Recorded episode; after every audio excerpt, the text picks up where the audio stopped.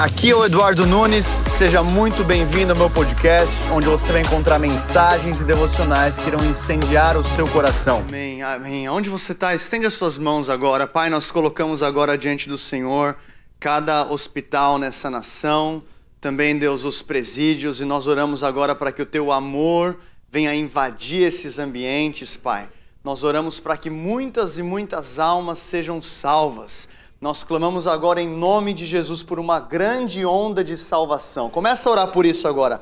Abra sua boca e começa a clamar por uma grande onda de salvação vindo sobre Portugal, sobre os hospitais, sobre as escolas, sobre as universidades. Deus, nós oramos agora para que o Senhor venha trazer esse grande mover de Deus sobre Portugal. Nós declaramos agora profeticamente que Portugal pertence ao Senhor Jesus. Feliz é a nação cujo Deus é o Senhor. E nós colocamos agora diante do Senhor Portugal e clamamos: Sara a nossa terra, em nome de Jesus Amém. Se você orou isso com fé, dê uma salva de palmas a Jesus. Glórias ao Senhor. É, se você também conhece, é, tem algum amigo, algum familiar que está em algum hospital, você pode nos procurar para a gente passar então é, essas necessidades para a equipe, para que a gente possa atender aí o máximo de pessoas possível. Tá? Eu queria saber quem que nos visita hoje pela primeira vez, levanta a mão aí, a gente quer te conhecer. Temos alguns visitantes. Vamos dar uma salva de palmas de boas-vindas aos nossos visitantes. É, sejam muito bem-vindos. A gente vai mergulhar agora na palavra. Abra comigo em Números capítulo 12. Números capítulo 12.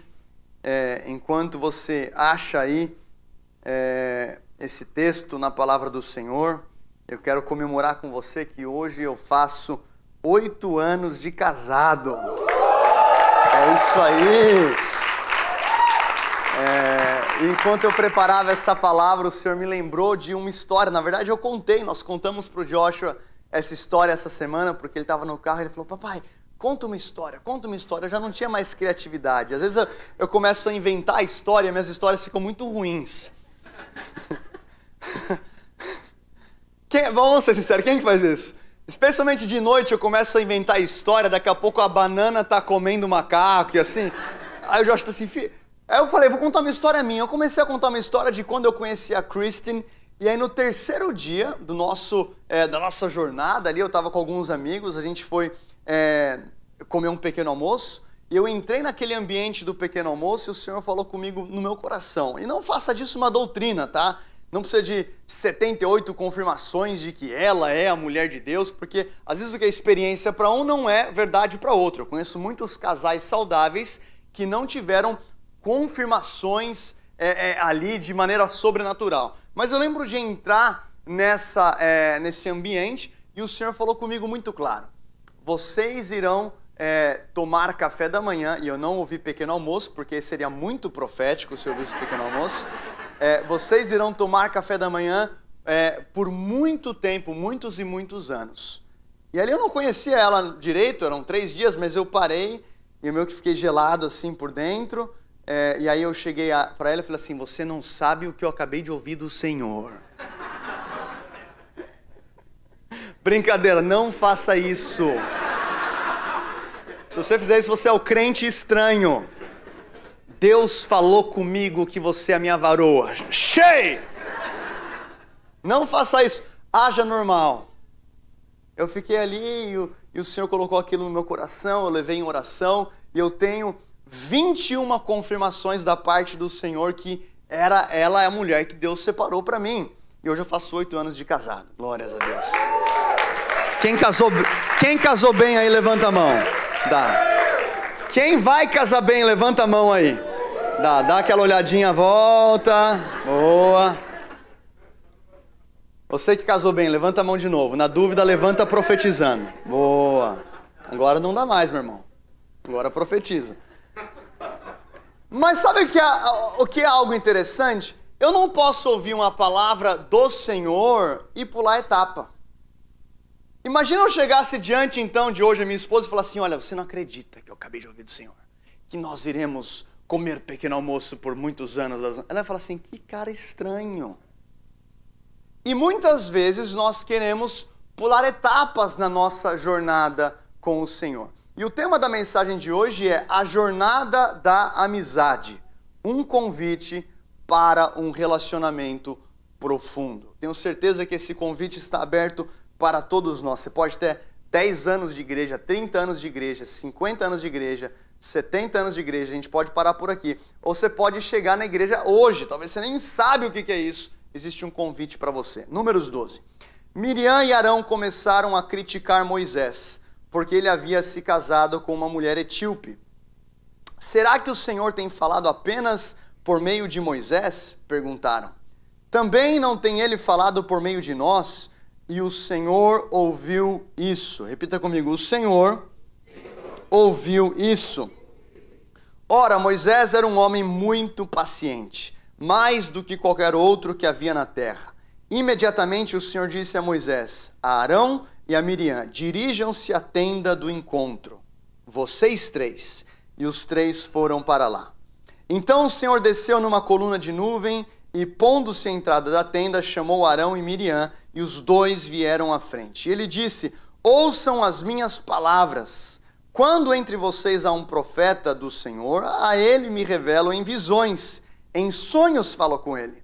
Não é assim, porém, com meu servo Moisés, que é fiel em toda a minha casa. Com ele falo face a face, claramente, e não por enigmas, e ele vê a forma do Senhor. Por que não temeram criticar o meu servo Moisés? Então a ira do Senhor acendeu-se contra eles e ele os deixou. Quando a nuvem se afastou da tenda, Miriam estava leprosa, a sua aparência era como a da neve. Arão voltou-se para ela e viu que ela estava com lepra. Senhor Deus, nós abrimos agora o nosso coração essa tarde e nós oramos agora. Fala, Deus, conosco através da tua santa palavra. Espírito Santo, o Senhor é completamente bem-vindo aqui nesse ambiente. E eu peço para que o Senhor venha ministrar as nossas vidas de uma forma sobrenatural. Em nome de Jesus, amém. Amém. Sabe o que me chama a atenção nessa história? É, Arão, Miriam, eles haviam visto muito a mão de Deus e o agir de Deus. Você concorda comigo? Dez pragas lá no Egito, eles viram de maneira sobrenatural o Senhor abrir o Mar Vermelho e o povo de Deus passar é, em terra seca. Miriam, depois dessa passagem para o deserto, você vai ver o cântico de Miriam, onde ela lidera as mulheres de Israel com danças é, e também canções proféticas. Arão também era aquele que o Senhor havia colocado ao lado de Moisés para falar. Você vai lembrar em Êxodo 3 que Moisés ele tenta ali dar algumas desculpas para o Senhor, dizendo: Senhor, mas eu não sei falar, como é que eu vou falar isso? diante de Faraó e o Senhor fala assim: Olha, o teu irmão Arão ele fala bem, eu vou colocar ele do teu lado, você vai ouvir o que tem que ser dito e ele vai falar por você. Então nós vemos que Arão e Miriam tinham um papel importante em Israel. Não eram pessoas que eram ímpias ou pessoas que não conheciam o Senhor, eram sim pessoas que experimentaram, assistiram milagres e maravilhas, mas em algum momento ali em Números 12 começa um certo tipo de conspiração. E o inimigo ele é muito astuto. O inimigo ele, é, é, é, ele ama ver um ambiente onde ele pode tomar vantagem. Paulo vai falar aos Efésios: não deis lugar ao diabo. Repita comigo: não darei, não darei. lugar ao diabo. É mais ou menos assim, se você está meio sentado em uma cadeira, o diabo ele vai sentar na outra parte da cadeira e ele vai começar a falar com você. Só que ele não fala com você dizendo assim, ó, presta atenção porque agora o diabo vai falar com você. Porque aí fica na cara e você vai ficar atento. Ele vai lançar perguntas. Será que você realmente é amado nesse ambiente? Será que aquela pessoa realmente te valoriza? Será que, veja aqui, será que o Senhor tem falado apenas por meio de Moisés? Então é um questionamento que eles começam a entrar e o inimigo começa a ter acesso nessa conversa, quando de repente o que me chama a atenção é que no versículo 4, o Senhor diz: Dirijam-se à tenda do encontro, vocês três. Uh. Quem que lembra do teu pai e da tua mãe chamando uma conversa? Chama pelo nome e sobrenome, né? Joshua Brave Nunes, aqui. Aí, meu irmão, deu ruim. Moisés, Arão e Miriam na tenda do encontro, agora. Aí imagina já Moisés, o homem mais paciente da terra, andando calmamente, e Miriam e Arão assim: Você que começou, você que, você que começou. E ali o Senhor fala de uma maneira muito clara quando há entre vocês um profeta, eu me revelo a ele em visões e sonhos. Não é assim, porém, com meu servo Moisés. Meu irmão, Moisés nem precisa convocar o gabinete porque ele tinha uma aliança tão forte com o Senhor que ele, o Senhor, compra a briga de Moisés. Vamos falar assim, Moisés, só assiste, deixa que eu resolvo. Com profetas, eu falo em sonhos e em enigmas mas com Moisés, o meu servo, que tem sido fiel, fala comigo, fidelidade. Não existe promoção de intimidade sem fidelidade. É, quais, são, quais são os objetos, as tarefas, as ações que o Senhor tem colocado na tua mão hoje? Com Moisés, o meu servo, que tem sido fiel na minha casa, eu não falo por sonhos, eu não falo por enigmas, eu falo face a face. É como se o Senhor dissesse, dissesse com Moisés eu tenho um outro nível de relacionamento. E nós vemos então na, sua vida com, na nossa vida com o Senhor que existem níveis diferentes de intimidade, existem níveis diferentes de relacionamento. E tudo começa, meu primeiro ponto aqui é uma experiência. Fala comigo, experiência. Moisés, ele começa a sua jornada com o Senhor através de uma experiência. Êxodo capítulo 3, versículo 1, a palavra diz: Moisés pastoreava o rebanho do seu sogro Jetro, que era sacerdote de Midian, e um dia levou o rebanho para o outro lado do deserto e chegou a Horebe, o monte de Deus. E ali o Senhor lhe apareceu numa coluna de fogo que saía do meio de uma sarça, e Moisés viu que embora a sarça estivesse em chamas, esta não era consumida pelo fogo. Que impressionante, pensou. Porque a sarça não se queima? Vou ver isso de perto. Repita comigo: vou ver isso de perto. O Senhor viu que ele se aproximava para observar. E então, do meio da sarça de Deus, o chamou Moisés, Moisés. Eis-me aqui, respondeu ele. Então disse Deus: Não se aproxime, tire a sandália dos pés pois o lugar que você está é terra santa. E disse ainda: Eu sou Deus do seu pai, o Deus de Abraão, o Deus de Isaque e o Deus de Jacó. Então Moisés cobriu o rosto, pois teve medo de olhar para Deus. Nós vemos aqui que Moisés teve uma experiência. E talvez você está aqui hoje e hoje mesmo é um dia da sua experiência com Deus. E gostei do teu amém tão empolgado. Senti a fé no ambiente. Você vai ver agora, eu vou virar pentecostal. Talvez você está aqui hoje, hoje é o dia da sua experiência. Ah, obrigado. Uou, já ficou forte aqui. Alguns já vão começar agora mesmo a sentir um calor pelo seu corpo. Moisés teve uma experiência com Deus. Ele estava lá com é, é, é, cuidando das ovelhas e de repente ele vê uma sarça ardente que queimava e não se consumia, mas ele toma uma decisão: eu vou ver isso de perto. Muitas vezes nós não temos experiências porque resolvemos não aproximar do mover de Deus. Eu vou ficar à margem. Vamos ver mesmo se é tudo isso. Ah, deixa eu ficar aqui a olhar. E o Senhor assim, não, não, não, não, não. Você está vendo essa sarça ardente? Aproxime-se. O que é se aproximar? Eu não sei o que é para você. Talvez pode sair do seu lugar no apelo e vir para frente. Não estou falando para você aceitar o apelo. Mas também o se aproximar seja participar de um link. Sair de um ambiente onde você é o, é o sabe tudo de igreja. Eu sei que não tem aqui na Zion Church. Sabe, pastor, mas é que eu já estou na igreja há 737 anos. Olha, antes de começar eu já estava. Eu estava lá em Mateus 16, quando Jesus disse: Sobre essa pedra de em minha igreja. Eu estava lá. Tem o um selo de verificado de mover de Deus. Ó, isso é mover de Deus, isso aqui não é mover de Deus. Isso aqui, ah, isso aqui eu já vi, me lembra de Toronto. Você não consegue aproximar-se da sarça sem humildade. Porque envolve risco, envolve o entendimento de que você não sabe o suficiente, envolve a dúvida, essa sarça, ela queima e não se consome. Que impressionante, disse Moisés. Ou dependendo de outras versões, que maravilhoso. Ou na NTLH, que esquisito. Não gosto muito dessa versão, brincadeira. Você vê que algo chama a atenção de Moisés, ele fala assim: Eu vou ver.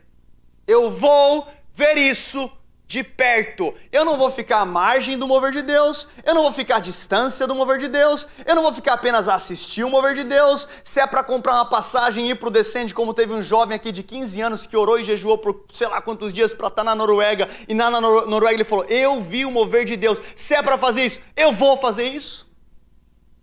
Eu vou ver isso de perto. Então envolve uma intencionalidade, porque às vezes você quer ter encontro com Deus e fala assim: "Ah, mas se Deus quiser me tocar, ele vai me tocar". Ah é? Fala para aquela mulher que tinha um fluxo de sangue. Que ela vai comprimindo e apertando a multidão, dizendo: Se ao menos eu tocar as vestes de Jesus, eu serei curada. Ela não está. Ela não está esperando o mover de Deus, ela está atrás do mover de Deus. General William Booth, o, autor do Exército da Salvação, ele dizia: Eu não vou esperar o próximo mover de Deus, eu sou o mover de Deus. Pode parecer uma frase orgulhosa, mas não é quando você entende que o céu ele responde à medida da tua fé. O céu, Jesus chegava diante dos enfermos: O que queres que eu te faça? Ô oh, Senhor, tu não és onisciente? Ele é cego de nascença, o que, você acha que ele quer? E Jesus está assim, eu sei que ele é cego, mas eu quero ouvir. Qual que é o nível da tua fé? Qual que é o nível da tua expectativa? Qual que é o nível do teu desejo? Eu vou ver isso de perto. Então eu preciso de uma postura na minha vida onde eu não vou ficar assistindo como um profissional e talvez você teve traumas e desilusões e tristezas anteriores, isso não importa, perdoa, let it go e entenda que quando existe um mover você tem que ter uma postura eu vou ver isso de perto. E quando ele chega, o Senhor começa a falar com ele: Moisés, tira as sandálias dos teus pés, porque o local que você está é terra santa. E Moisés então ele cobre o rosto. E o Senhor começa a falar com Moisés em Êxodo 3: Moisés, o clamor do meu povo subiu até a mim, e agora eu vou te levantar para ser um libertador. Ele fala assim: Não, mas eu não sei falar. É aquela longa história onde o Senhor comissiona Moisés através de uma experiência.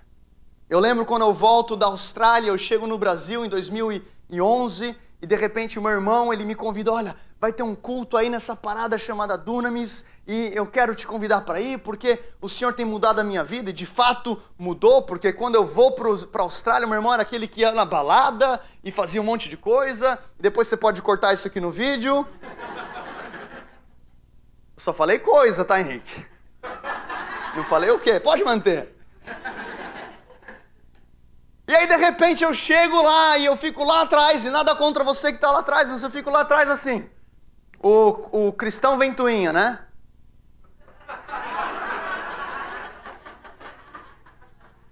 Eu sei que você já ficou assim. Ó, esse aí tá a fingir. Esse aí não sei o quê. Esse grita, hein? Esse grita. Sabia que em um ambiente de avivamento alguém tem que te incomodar? Ô Bartimeu, fica quieto aí, Bartimeu.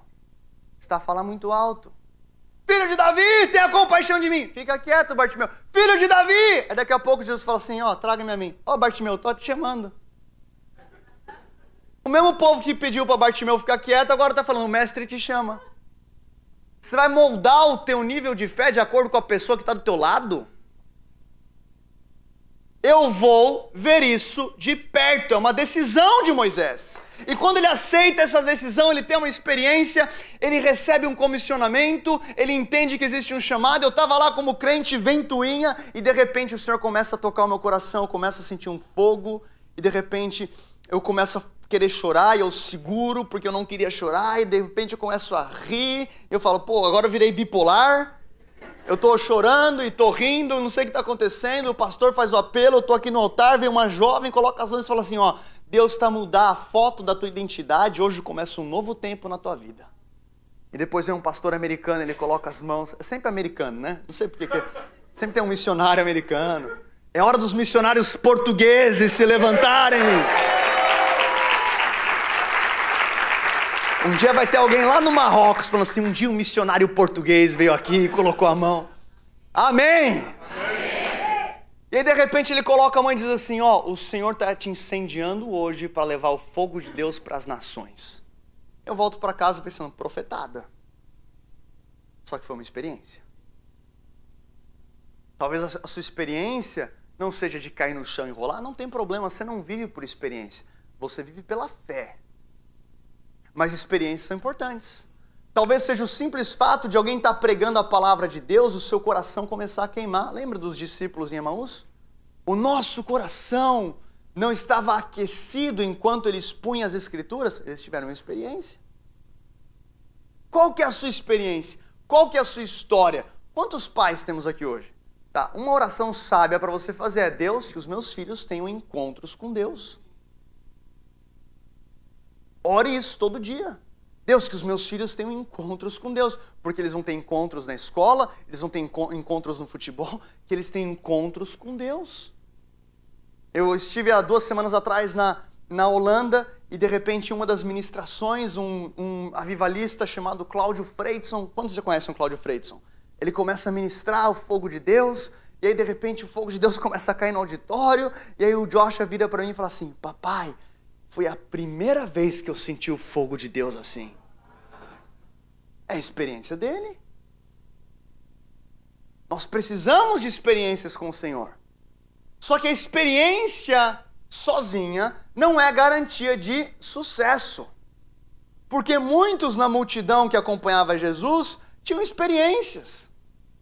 E Jesus, ele vira em João capítulo 6 e fala assim: vocês estão aqui não é por causa dos milagres, é porque vocês comeram o pão e o peixe e ficaram satisfeitos. Ou seja, vocês vieram aqui, Jesus está dizendo, vocês vieram aqui porque aqui é boca livre. E aí Jesus começa a pregar. Então, vocês já estão com a barriga cheia, ele começa a pregar. Ó, oh, a minha carne é o pão, vocês têm que comer da minha carne. Ah, mas Moisés nos deu o pão do céu, qual sinal que você vai fazer para que a gente crê? Ele fala assim: não foi Moisés que deu o pão, foi o meu Pai que vos dá o verdadeiro pão. Eu sou o pão que desceu do céu e que dá vida ao mundo. Ele começa a pregar, e então vocês têm que beber do meu sangue, vocês precisam beber do meu vinho. Aí o pessoal assim, ixi, tá ficando estranha essa parada aí, começa a sair um por um. Agora, o que me chama a atenção a respeito de Jesus, que é Deus, é que ele não fica inseguro. Ele não vai assim, pelo amor de Deus, ou pelo amor de mim, eu estava só a brincar com vocês, não precisa levar tão a sério assim. Fica aqui, vamos ter uma igreja maior. E aí vai. Ele vira para os discípulos e fala assim: ó, vocês não querem aproveitar que a porta está aberta? Vai embora também. O último a sair, fecha a porta. Essa aqui é na minha versão, tá? Mas tem algo parecido na Bíblia. Se você não percebeu, eu estou parafraseando Jesus. Jesus perguntou aos doze: Vocês também não querem ir? Ele não fica implorando, ó, oh, fica aqui, fica aqui, ó. Oh, a gente vai construir uma parada legal chamada igreja que vai revolucionar a história da humanidade. Eu acho que vai ser importante. Jesus nunca recrutou pelos benefícios. Vem a mim que eu vou te fazer mais feliz, ou mais rico, ou mais famoso. Não é isso que Jesus, não é dessa maneira que ele recrutava. Ele vira para os discípulos: Vocês também não querem ir? Aí Pedro, para onde iremos se só tu tens as palavras de vida eterna? Tinha uma multidão que vivia por experiência, mas alguns começam a entender que existe um nível mais profundo do que a própria experiência. João capítulo 1, versículo 45, Filipe encontrou Natanael e lhe disse: Achamos aquele sobre quem Moisés escreveu na lei, e a respeito de quem os profetas também escreveram, Jesus de Nazaré, filho de José. E perguntou Natanael: Nazaré? Pode vir alguma coisa boa de lá? Disse Felipe: Venha e veja. Chacoalhe o irmão do teu lado e diz: Venha, Venha. e veja. veja. Olha que interessante. Filipe então ele vai falar para Natanael que eles acharam aquele a quem Moisés havia profetizado. E Natanael, a resposta dele, uma resposta um pouco cética, dizendo: Mas pode vir alguma coisa boa de Nazaré? E aí Filipe ele não entra numa discussão teológica, ele não quer provar por A mais B que ele está certo. Ele então, ele simplesmente oferece uma resposta para que ele estivesse então diante da exposição de quem Cristo é. Venha e veja. Eu lembrei agora há pouco que eu tive uma, uma, uma experiência que eu fui num costureiro e ele começou a medir as minhas cal as calças e tal. Aí ele começou a falar da fé dele. Que era, eu não vou lembrar qual que é a fé. Mas era uma fé diferente da minha. Ele começava a falar da fé dele, eu começava a falar de Jesus, e começava a falar da fé dele. E sabe quando a, a disputa ela não está indo para lugar nenhum? Tipo, ó, você é Benfica, eu sou Porto, eu sou Porto, você é Benfica. Não vai chegar em lugar nenhum, meu irmão. Aí de repente o Senhor fala comigo: pergunta o que, que a esposa dele tem no coração. Eu falo: tá, tá bom. A, a, a tua esposa tem alguma questão cardíaca? Aí ele para assim. Como que você sabe? É esse Jesus que eu estou falando para você. Você quer que eu ore pela tua esposa? Ele estava com a fé convicta dele ali.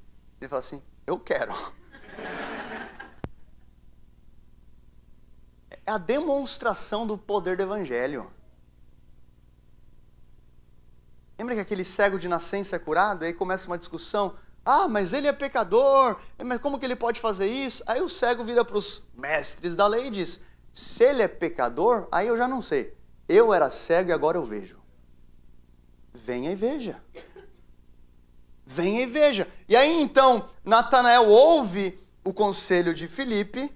Ao ver, versículo 47. Ao ver Natanael se aproximando, disse Jesus: Aí está um verdadeiro israelita em quem não há falsidade. E perguntou Natanael: de onde me conheces? Jesus respondeu: Eu ouvi quando você ainda estava debaixo da figueira, antes de Felipe te chamar. Meu Deus. Eu vi, eu te vi antes de Felipe. E ele falou o seguinte: Então Natanael declarou: Mestre, tu és o filho de Deus, tu és o rei de Israel. Então Natanael, que estava confuso ou incrédulo, agora solta uma declaração a respeito da identidade de Jesus: Tu és o Cristo, tu és o Rei de Israel. Ele teve uma experiência. Nós precisamos de experiência. Agora, pastor, e depois da experiência? Depois da experiência, nós precisamos de rendição. Fala comigo, rendição. Marcos 8, 34, a palavra diz: Então ele chamou a multidão e os discípulos e disse: Se alguém quiser acompanhar-me, negue-se a si mesmo, tome a sua cruz e siga-me. Pois quem quiser salvar a sua vida, a perderá, mas quem perder a sua vida por minha causa e pelo evangelho, a salvará. Então Jesus chama a multidão ele chama os discípulos e é como se ele traçasse uma linha bem clara no chão e dissesse: Tudo bem, vocês todos estão aqui, mas quem quiser me seguir, me acompanhar, tome a sua cruz e me siga. Meio que dizendo: existe uma diferença entre ser um na multidão e ser um discípulo. Se você quiser ser um discípulo, se você quiser me acompanhar, tome a sua cruz ele deixa bem claro, bem claro a importância da morte da carne. E quando a gente vai para João 12, 24, a palavra diz: Digo-lhes verdadeiramente que se o grão de trigo não cair na terra e não morrer, fala assim: se o trigo não morrer, continuará ele só. Mas se ele morrer, dará muito fruto. Chacoalha o teu irmão pela última vez e fala assim: tem que morrer. Porque se eu fizer um apelo aqui dizendo: quem aqui quer dar muito fruto para Jesus? Levanta a mão e faz barulho aí! Aí, ó, você viu? Quem aqui quer morrer por causa do evangelho? Aí, é, é. tá bom. Vocês estão mais treinados que o culto das onze. Quem que deu spoiler aqui, hein? Jesus está dizendo: ó, se o grão de trigo não morrer, ele fica só. O grão de trigo tem potencial? Tem muito potencial. Todo o material genético de uma colheita de trigo está num grão de trigo. Agora, tem muito crente que tem muito potencial, tem muita profecia. Ah, não, mas ó, que Bill Johnson já profetizou sobre mim. Heidi Baker já profetizou sobre mim. Ah, porque aquele tempo lá eu já recebi pro... ah, transferência de unção de Billy Graham. Sou o principal herdeiro profético de Billy Graham. Meu irmão, no mundo espiritual não me venha com carteirada. Você pode estar no mesmo ambiente da arca do Senhor. Se não souber como lidar com aquele ambiente, é perigoso. Por isso que Jesus diz: se o grão de trigo não morrer, fica só, mas se morrer, dá muito fruto. Por isso, morra na carne.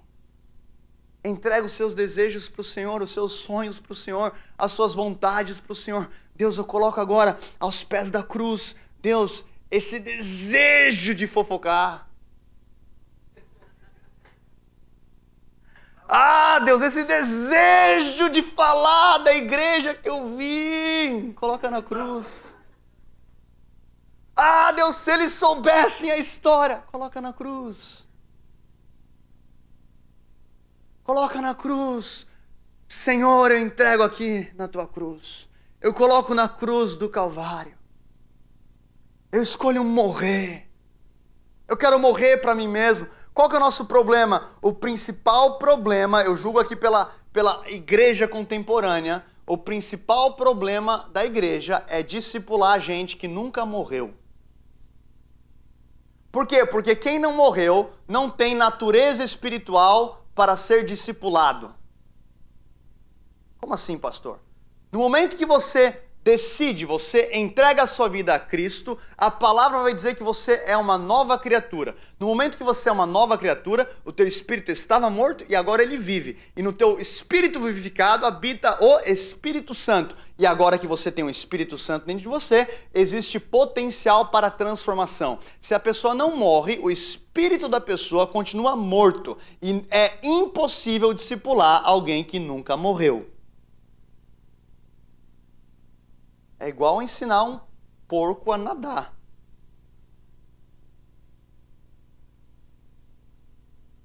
Nada, porco! Levanta a mão! Adora! Ora pelo enfermo! Perdoa! Meu irmão, não tem natureza espiritual. Tem que morrer! Por quê? Porque quando morre, aí existe então algo chamado regeneração. Você nasceu de novo. E agora que você nasceu de novo, você pode ser discipulado.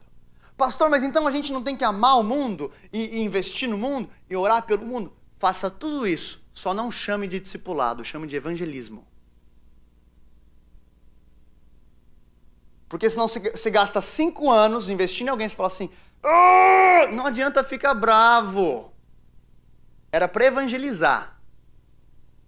É por isso que não pode ter pegadinha cristã. Ó, oh, levanta, fecha todo mundo o olho e levanta a mão e repete essa oração comigo. Pegadinha, aceitou Jesus!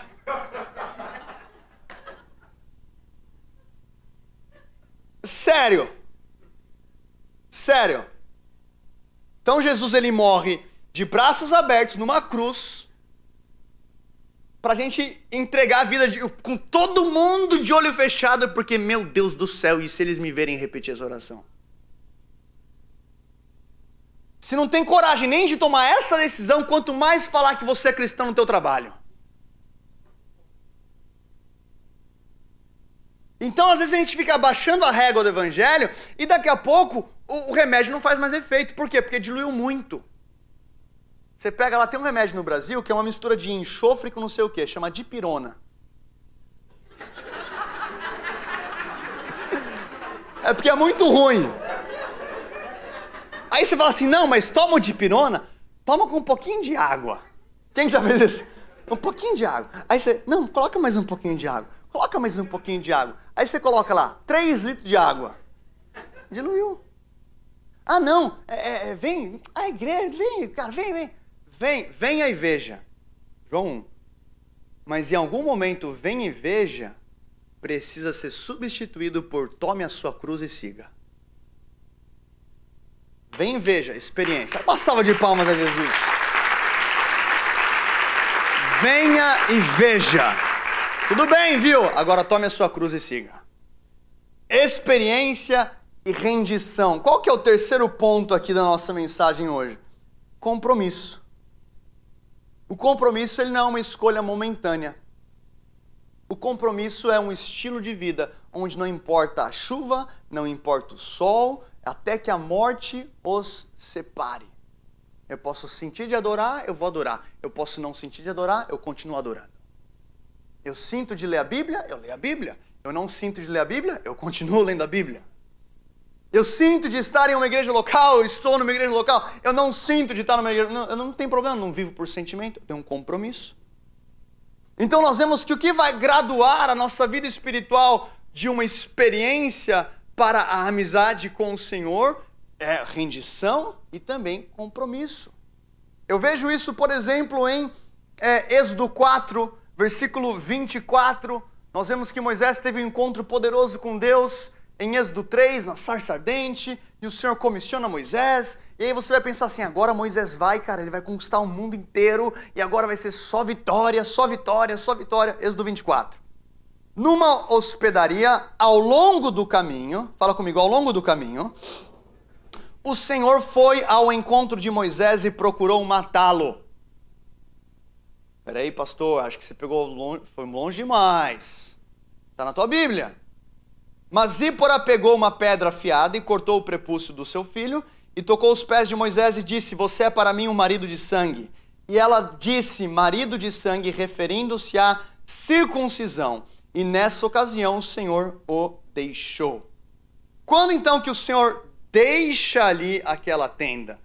A partir do momento que Zípora pegou uma pedra afiada e cortou o prepúcio do seu filho. Pastor, não estou entendendo nada. Também não. Brincadeira. O que está acontecendo aqui? Moisés ele foi chamado e comissionado por Deus em Êxodo 3. Em Êxodo 4, ele abraça a jornada para voltar ao Egito e libertar o povo. Mas ao longo do caminho, o Senhor aparece para matar Moisés. Pastor, mas como assim? Ele acabou de chamar Moisés e agora vai matar Moisés? Sim, por quê? Porque Moisés não havia feito a circuncisão em seu filho. E a circuncisão não vem com o mandamento do Senhor para Moisés. Ela aparece em primeiro momento, quando o Senhor havia falado com Abraão. Vocês lembram de Abraão? O Senhor fala com Abraão, institui uma aliança com Abraão e fala assim: ó, no oitavo dia, todo filho homem vai ter que passar por esse momento um pouco difícil. Era uma aliança. Então nós vemos em Êxodo 4 a figura de alguém chamado, mas que não estava em alinhamento com os princípios. O que, que isso quer dizer? Que não adianta ser chamado por Deus, uma vida de intimidade e uma vida de amizade, ela é feita nos termos do Senhor. Então não é porque eu sou chamado por Deus que eu sou aprovado por Deus. Muitas vezes a gente confunde ser usado por Deus com aprovação. E ser usado por Deus não tem nada a ver com a aprovação. Ele usa pela misericórdia do povo. Eu vejo muitos jovens que chegam para mim e falam assim, pastor, mas como que é possível? Aquela pessoa que fluía em sinais e maravilhas e orava, as pessoas eram curadas e aconteceu isso, isso, isso. Como que é possível, pastor? Como é que Deus usou aquela pessoa? Eu falo assim, Deus não usou aquela pessoa pela pessoa, usou a pessoa porque tinha enfermo precisando de cura e Deus é misericordioso e amoroso para alcançar o um enfermo e pode, se precisar, usar até a mula. Ou você acha que a mula foi aprovada por Deus? Ah, mas olha como Deus usa fulano. Toma cuidado com isso. Carregar os dons e fluir nos dons não tem a ver com caráter é por isso que a gente tem que ter uma postura espiritual onde sim, eu quero os dons, eu quero é, o charamanaias, o reteté, Deus, o pacote completo aqui desse lado. Agora eu também quero uma vida de integridade diante do Senhor. Eu quero uma vida de, de caráter, uma vida de humildade. Eu quero o fruto do Espírito Santo. Eu quero fluir nos dons, mas eu também quero o fruto. Eu tenho um compromisso. João capítulo 15, versículo 15, um dos textos mais lindos da Bíblia, na minha opinião. Já não os chamo de servos, porque o servo não sabe o que o seu senhor faz. Em vez disso, eu os tenho chamado amigos. Fala comigo, amigos. Porque tudo que eu ouvi de meu pai, eu lhes tornei conhecido. Até aqui. Esse versículo é muito forte e é marcante. É Jesus, depois de um período de três anos, de relacionamento com seus discípulos, ele para e ele começa a preparar os discípulos para a sua crucificação e ele diz: Olha, eu já não te chamo de servo. Agora eu te chamo de amigo. Imagina você ouvir isso de Jesus. Agora eu te chamo de amigo. E nós pegamos então esse versículo e, e somos felizes por ele, cantamos esse versículo. Tem uma música do Jim Riddle que ele canta: mais que um amigo tu és. Eu não vou cantar aqui para você concluir esse culto nesse ambiente. Mais que um amigo tu és. Ó oh, Deus, eu sou teu amigo. Ó oh, Senhor, e aí a gente coloca até no Instagram. Eduardo Nunes, amigo de Jesus. E a gente pode colocar o que quiser. Mas a verdade é que a gente dá muita ênfase no versículo 15, e precisamos dar ênfase no versículo 15, mas esquecemos muitas vezes o versículo 14. E o versículo 14 diz: Vocês serão os meus amigos se fizerem o que eu lhes ordeno. Mais que um amigo tu és. Amém?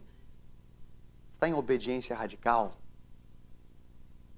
Porque se eu não estou em obediência radical, eu não posso falar que eu sou amigo de Jesus. Vocês serão os meus amigos se fizerem o que eu lhes ordeno. Eu já não os chamo de servos. Em vez disso, eu os tenho chamado de amigos. Eu vou ser servo de Deus, você vai ser servo de Deus por causa da vida. Mas o que, que Jesus diz aqui? Existe um novo nível de intimidade que é oferecido a você. Eu, Romanos 1, 1, Paulo ele apresenta-se como escravo de Jesus. Eu era escravo do mundo, agora é, Jesus venceu o mundo, agora eu sou escravo de Cristo, eu sou escravo por amor a Cristo. A gente vai ser servo de Cristo para sempre. Mas existe um novo nível de intimidade proporcionado para mim e para você através da cruz. E Jesus morreu naquela cruz e abriu um novo e vivo caminho. E agora aquilo que nós vemos na velha aliança, que era apenas para Moisés, o povo falava: Moisés, Suba o monte, fala com Deus, pega a direção e fale conosco. Fale conosco para que não morramos. E Moisés ele tinha esse papel de, de intermediador e ele subia e falava com Deus e descia e falava para o povo. E era uma aliança, como a gente viu em Números 12, muito linda.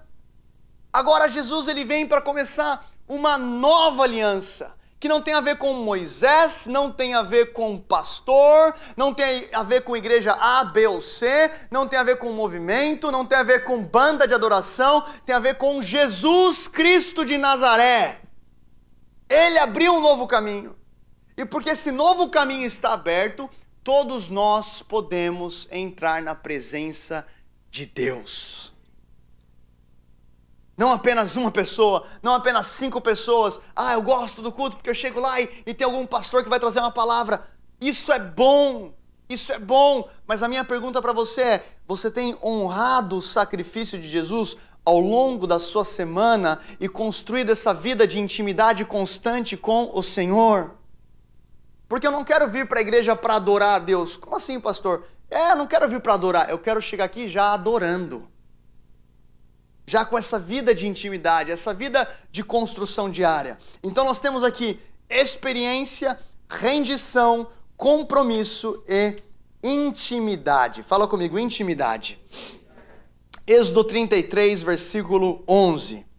A palavra de Deus diz: O Senhor falava com Moisés face a face, como quem fala com seu amigo. E depois Moisés voltava ao acampamento. Mas Josué, fala comigo, Josué, filho de Num, que lhe servia como auxiliar, não se afastava da tenda. Eu amo esse texto. Então o Senhor falava com Moisés face a face, como quem fala com o seu amigo. Pensa na moral de Moisés. Está ali face a face com o Senhor.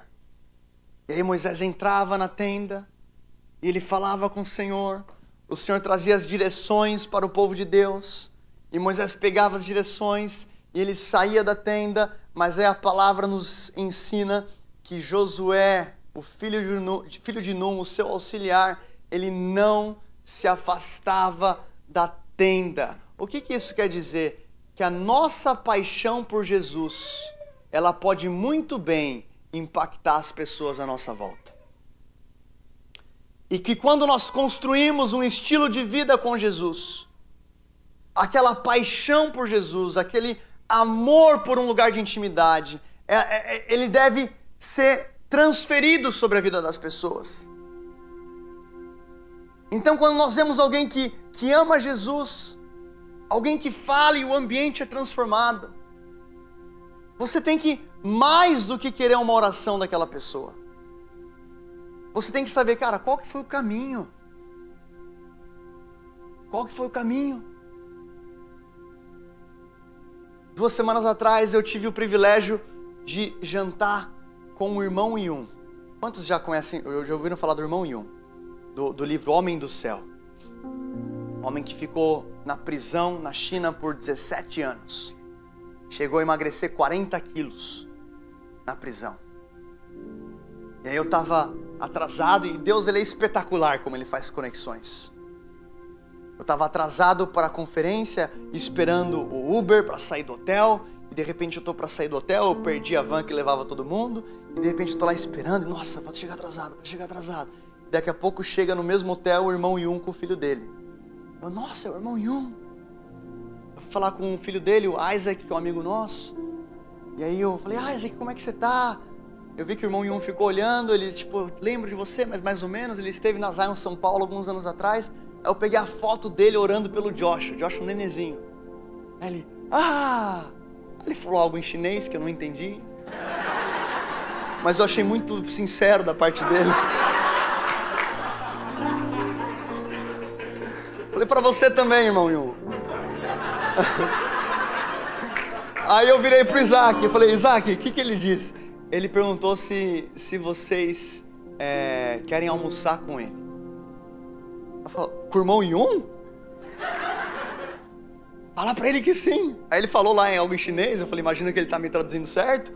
Ele falou, ah, então ele, meu pai vai subir, ele vai tomar uma ducha rápida e a gente desce aqui no restaurante. Eu falei, perfeito. E eu tinha um workshop às duas, era tipo 1h15. Eu, meu Deus do céu, não vai dar tempo, mas eu. Ah, é o, é o irmão Yun, e agora? E agora? Aí ele chegou, eu tinha que sair 10 minutos. Eu tenho 10 minutos. Aí eu pedi a comida, não veio a minha comida. Aí na hora de eu sair, eu falei, olha, eu vou ter que ir, então fica com a Kristen. Aí ficou lá a minha família, com o irmão Yun e o Isaac. Eu falei, eu preciso ir porque eu tenho um outro workshop, mas foi muito bom não ter almoço com você e estar tá nesse, nesse ambiente. Aí antes da comida chegar, ele falou assim, vamos fazer uma oração? Eu falei, vamos fazer uma oração. Ele falou em chinês e eu falei em português, tá? Ainda não estava fluindo nos, nos dons de línguas. Aí ele começou a orar em chinês, eu não entendi nada, mas a unção de Deus naquele lugar, foi é como se o céu tivesse baixado. Assim. Aí ele falou, aí Isaac, agora ele falou para você orar. Aí eu?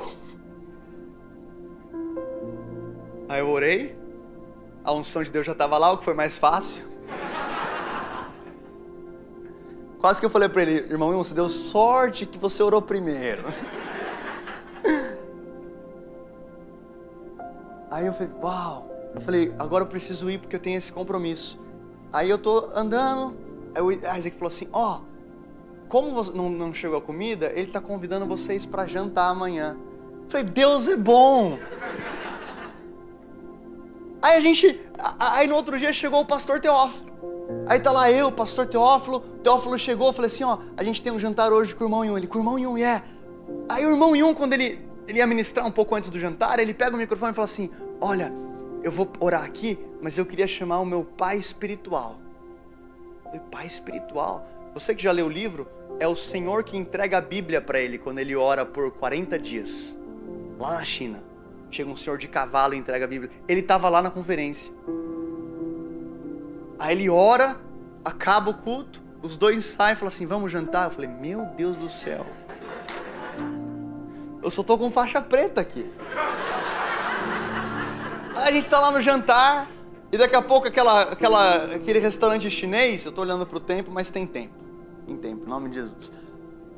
Aquele restaurante chinês que a mesa vai girando, você sabe qual é? Que você coloca. Aí a gente já tá comendo há algum tempo, e aí chega um noodles, eu giro assim, ó oh, irmão Yun, esse aqui é para você, o Isaac traduziu. Toda vez que eu falar que eu falei com ele, você entende que existe tradução, tá? Aí o Isaac falou assim, não, meu pai não tá comendo. Eu falei, nossa, mas ele que marcou o jantar. Aí ele, não, ele só queria ter tempo com vocês. Eu falei, mas ele não tá comendo por quê? Não, faz 15 anos que ele não janta. Eu falei, o quê? Ele falou assim: ele, ele tá num jejum, num propósito dele há 15 anos. Eu falei: como assim, Isaac? É a, o último, a última refeição dele todo dia é o almoço. Aí eu falei: o quê? E ele tava felizão no jantar, assim, ó. Aí eu tô comendo, eu começo a chorar na, na mesa. Eu continuei comendo, mas eu tava comendo chorando. Não é que eu comecei a jejuar também, ó. É uma construção, pessoal. Não me julguem.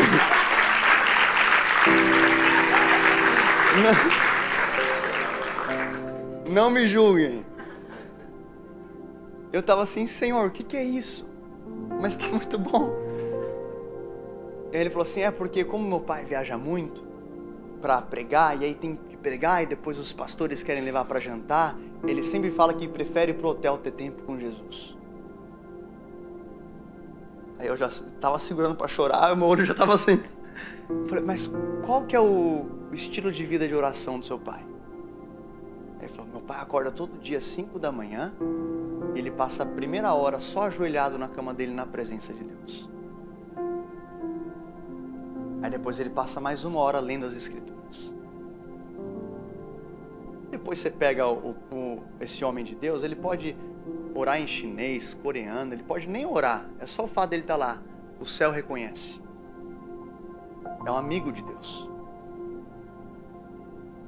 Deus falava com Moisés, face a face, como um amigo fala com um amigo. Existe um convite para a gente.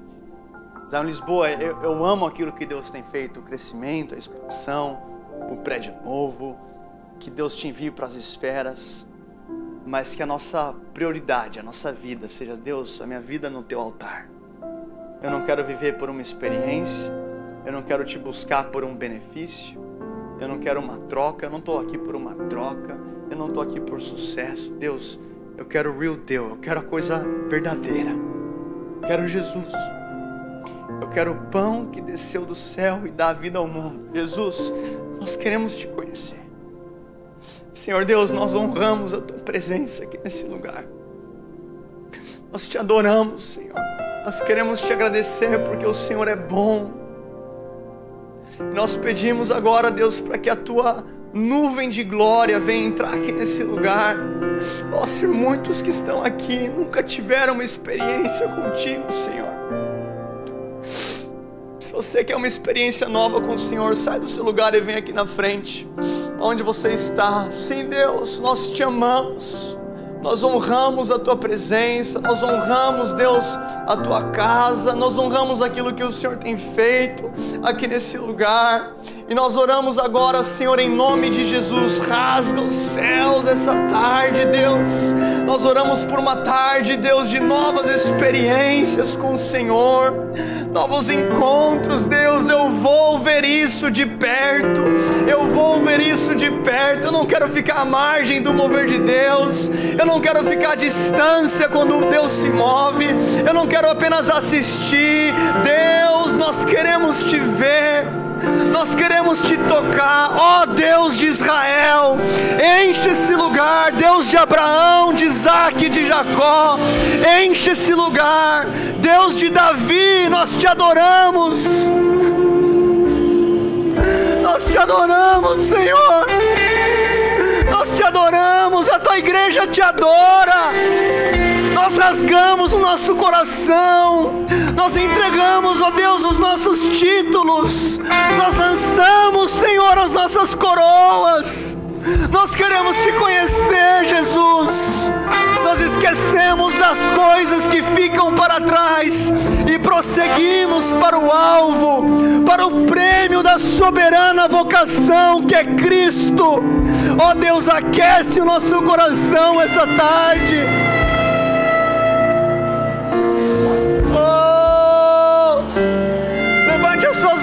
presença do Senhor. Comece a falar a palavra de adoração a Ele. Se você não sabe o que falar, flua no Espírito. Oh!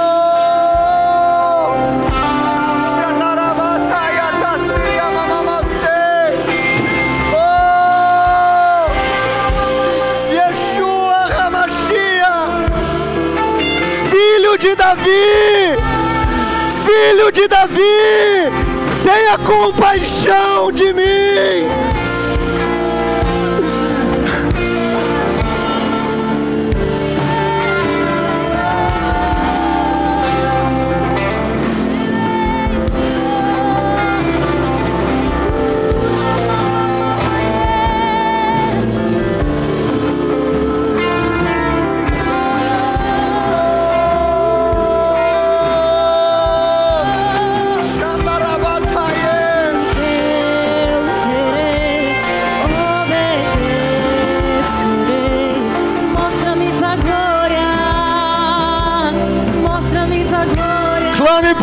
True.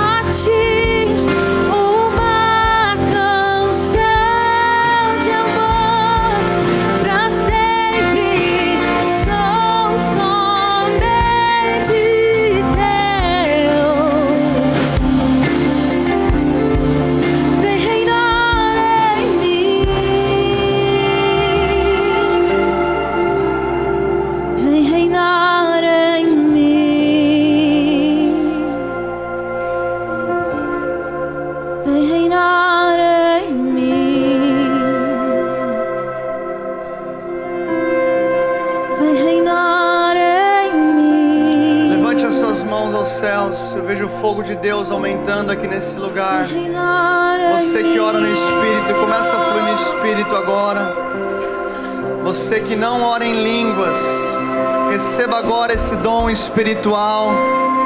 Palavras vão vir na sua mente, palavras virão em seu coração.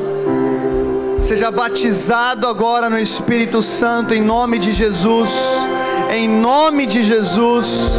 Deus, eu oro agora, aumenta o teu fogo aqui nesse lugar. Deus, eu oro por encontros com a sarça ardente. Alguns vão sentir esse fogo passar pelo seu corpo. Deus, aumenta, Senhor. Nós oramos agora, aumenta, aumenta o teu toque aqui nesse lugar. Chora mamamamamacete,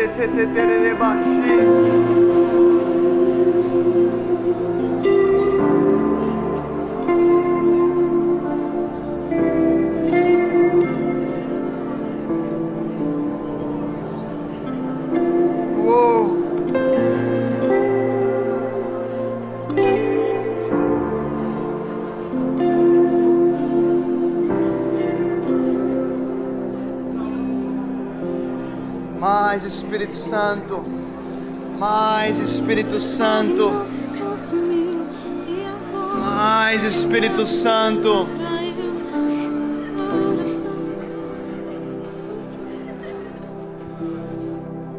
Mais Senhor.